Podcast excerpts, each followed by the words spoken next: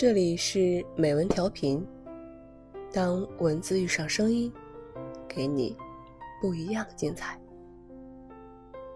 我是主播秋晚，今天要同大家分享的文章来自叶倾城。等不到，忘不了。这故事是真的。故事里的妹妹就是我的朋友。姐姐当年执意要嫁的时候，爸是掀了桌子的。妈回忆起来就说：“你姐啊，太像你爸了，一样的薄嘴唇，窄窄眼角。”固执、主意正、嫩于言，却会在突然间爆发。谁也不知道，姐姐是几时爱上那个吸不来的少年。总之，就是有一天，他带她回家，说：“我要跟他走。”爸什么也不肯听，揪着男孩的衣领要赶他出门。你这个流氓！你这个骗子！他真心真意觉得，这只是一场拙劣骗局。穷地方来的穷小子，娶不到媳妇儿，就要坑蒙拐骗好人家的好女儿，带去那鸟不生蛋的地方。爸一辈子没去过姐夫的家乡，所有的认识，就停留在穷上。姐姐。拍案而起，流氓骗子，我也认了。我嫁定了。婚礼，爸当然没参加。我不是嫁姑娘，我是姑娘不要脸，跟人跑了。姐姐回：“你没姑娘，你姑娘今天就死了。”狠话。毒话、绝话，谁也没想到，这就是爸和姐今生的最后一句话。那时火车也没提速，从家到去一趟姐姐家，得转两道汽车、两道火车。妈带着妹妹去过一次，一路都在晚点。到了地方，姐姐已经在风雪里等了十小时，劈头一句：“我爸呢？”自己答：“回来算了，谁稀罕？”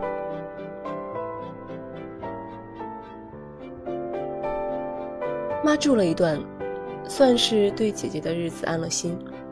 城市里什么都有，包括肯德基。姐夫是个老实人，上班走得早，还摸黑先在厨房把早饭做上。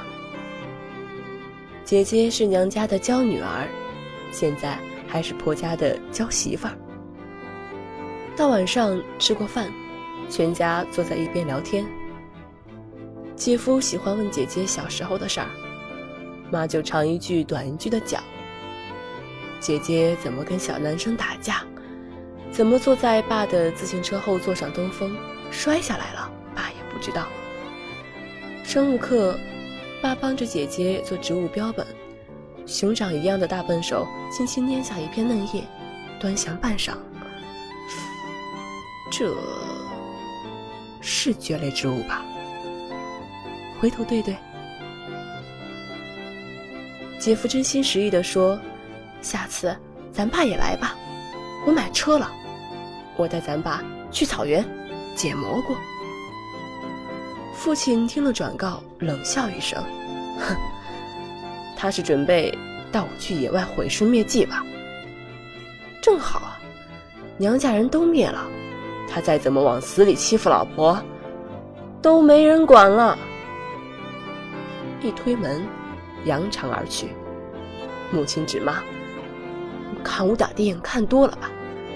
这脑子要冒充猪脑子在菜场卖，都没人买。”不用煮，就是坏的。有一天，妹妹起夜，只见墙根站了一人，原来是父亲。窗外有薄薄的夜光，父亲就借着那点光，在看墙上贴着的中国地图。手指在两点之间，迟疑地画一个曲线，又画一道直线，再画一次曲线，一次直线。突然回头看到妹妹，惊、窘、不好意思，化作一声大吼：“睡觉！”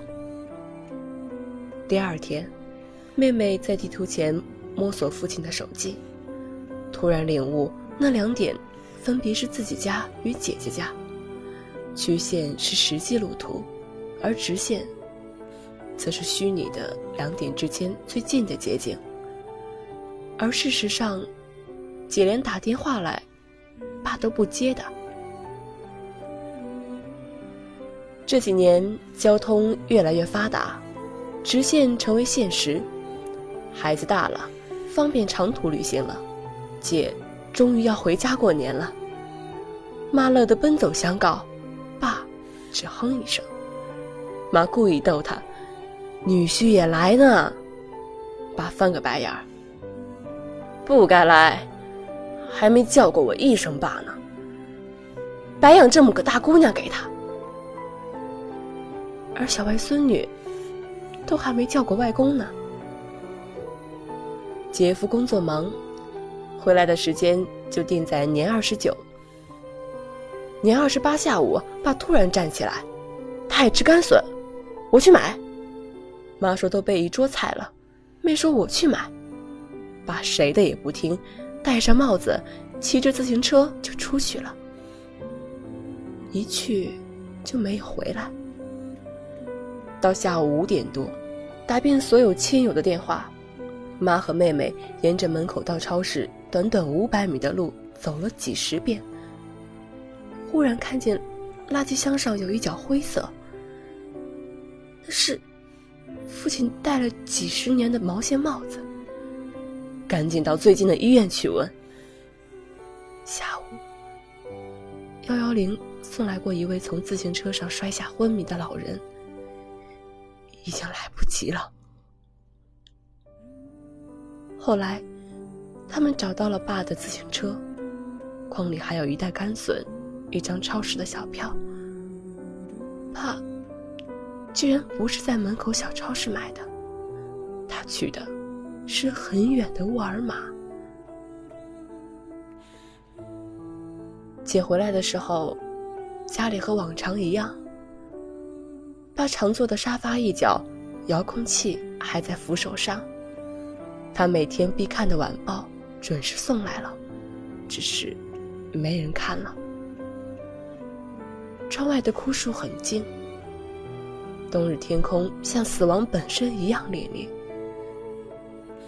且一遍遍不知道该问什么。他不是四月才体检过，什么病都没有了。是不是不想见我呀？渐渐嚎啕大哭，我怎么不早点回来呀？我为什么不打电话给他呀？瘫倒在地，姐夫。另一个女儿的父亲，轻轻抱住他。父亲没有等到他，而他永远忘不了他。说过那么多绝情的话，以那么激烈的断绝一切的姿态，恰恰是因为以为永远不会绝。父母就像水龙头的水，即开即有。生气了，吵架了，关得再重也没事儿。来不及说的爱，迟一步，就永远没机会说。这一生，我们与父母子女相聚的时间，没有我们想象的那么多。不要带着憾事离开，也不要活在这世上而永存愧疚。等不到，忘不了。是多么绝望！这里是美文调频，我是主播秋晚，感谢您的收听，我们下期见。